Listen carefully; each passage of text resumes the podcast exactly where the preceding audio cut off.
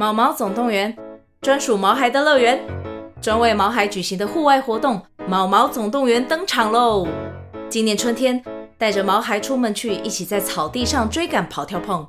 各位爸妈，带着毛孩们，哔哔，集合，集合！三月二十三号与二十四号，台北大佳河滨公园八号水门，毛毛总动员，专属毛孩的乐园。活动详情请见资讯栏或至 Klook 售票网站。安妮塔的童话饗宴在 Spotify 和 First Story 推出订阅制的付费童话，不会影响免费童话的收听，而且内容也不会重复哦。好听的故事就在安妮塔的童话饗宴。Hello，小朋友们，我是安妮塔老师。浊水溪是我们台湾最长的河流，因为河水湍急、颜色浑浊，所以取名叫浊水溪。可是，在很久以前，浊水溪并不是这样的。当时的溪水从山上流下来，既清澈又干净，附近的人都叫它清水溪。为什么会变成这样呢？其实是有一个故事的。今天，安妮塔老师就准备了这个故事要跟大家分享。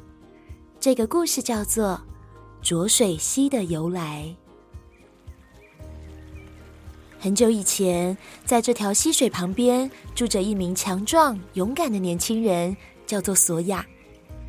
他的父母亲都已经过世了，因此他一个人独自耕田生活。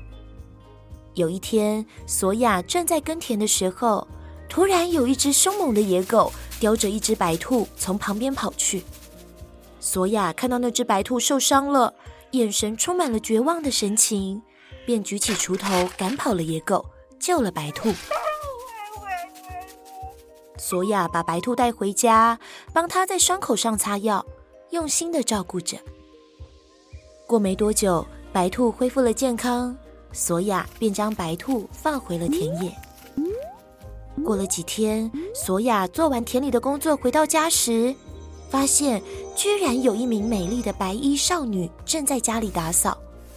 少女一见到索亚，温柔地说：“晚饭已经做好了，马上就可以吃了。”索亚紧张地说：“你是谁？为什么在我家？”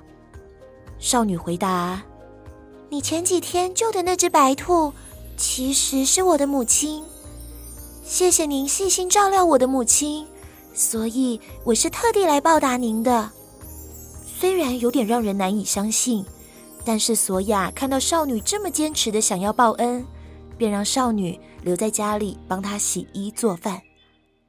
相处了一阵子之后，索亚与少女渐渐产生了感情，就结了婚，愉快的生活在一起。有一天，索亚在田里工作了一整天，拖着疲累的身体回到家，却怎么也找不到自己的妻子。索亚着急的在附近大喊着。突然，有一名同样穿着白衣的妇人叫住了索亚：“年轻人，我是你之前救的那只白兔，我的女儿被住在清水溪对岸的那只野狗王抓走了。”索亚大声地说：“怎么会这样？我要去救她！普通人是没办法追上他们的。你穿上这双草鞋，它会让你跑得像风一样快。”索亚赶紧穿上草鞋，果然就像风一样，一眨眼就跑到了清水溪旁。但是索亚没有船，溪上也没有桥，根本没办法渡过宽广的溪流。幸好他在山脚找到了两条粗大的藤蔓，正好可以跨过河岸。于是他便攀着两条藤蔓渡过清水溪，到了对岸。索亚看到一位背着竹篓的老先生跌坐在泥水坑里，爬不出来。虽然索亚想赶快去救妻子，但是看到老先生狼狈的样子，实在不忍心，于是便跨进泥水坑，将老先生救了出来。老先生说：“你果然是个心地善良的好人。你的妻子被关在前面山脚下的石头屋里。”你背着我的竹篓，再带着这把斧头去救他吧。索亚匆忙的向老先生道谢后，背起竹篓，拿起斧头，依照老先生说的，他很快就找到了石头屋。但石头屋的门怎么也打不开，索亚便用力拿起斧头往门上砍去，坚固的石门居然立刻裂了一个大洞。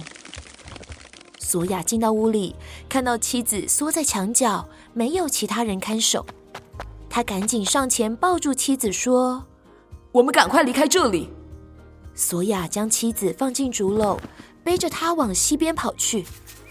到了西边，索亚攀着藤蔓，飞快地爬回对岸。就在这个时候，野狗们追了过来，他们也跟着爬上藤蔓。野狗王生气地说：“被我抓到的话，我就把你们全部吃掉。”索亚着急地爬到对岸后，看到野狗们也已经爬到了溪水的中间。索亚灵机一动，举起斧头就朝藤蔓砍下去。但是藤蔓实在太坚韧了。居然只将藤蔓砍出一个小缺口，索亚拼命地砍着，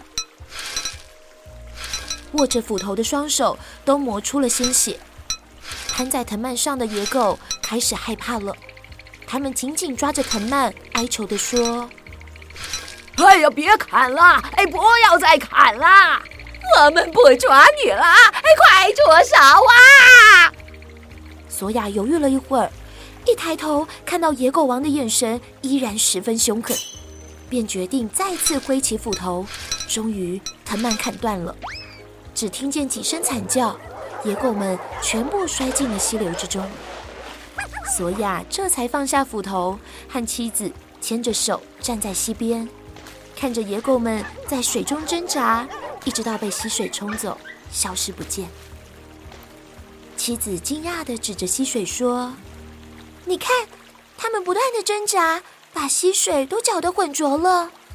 索亚说：“看来这里以后不能叫清水溪，要改叫浊水溪了。”就这样，清水溪变成了浊水溪，而索亚与他的妻子则继续过着他们幸福美满的生活。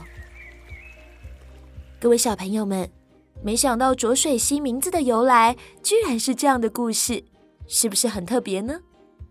其实，在台湾还有很多特别的由来，安妮塔老师下次再说给你们听哦。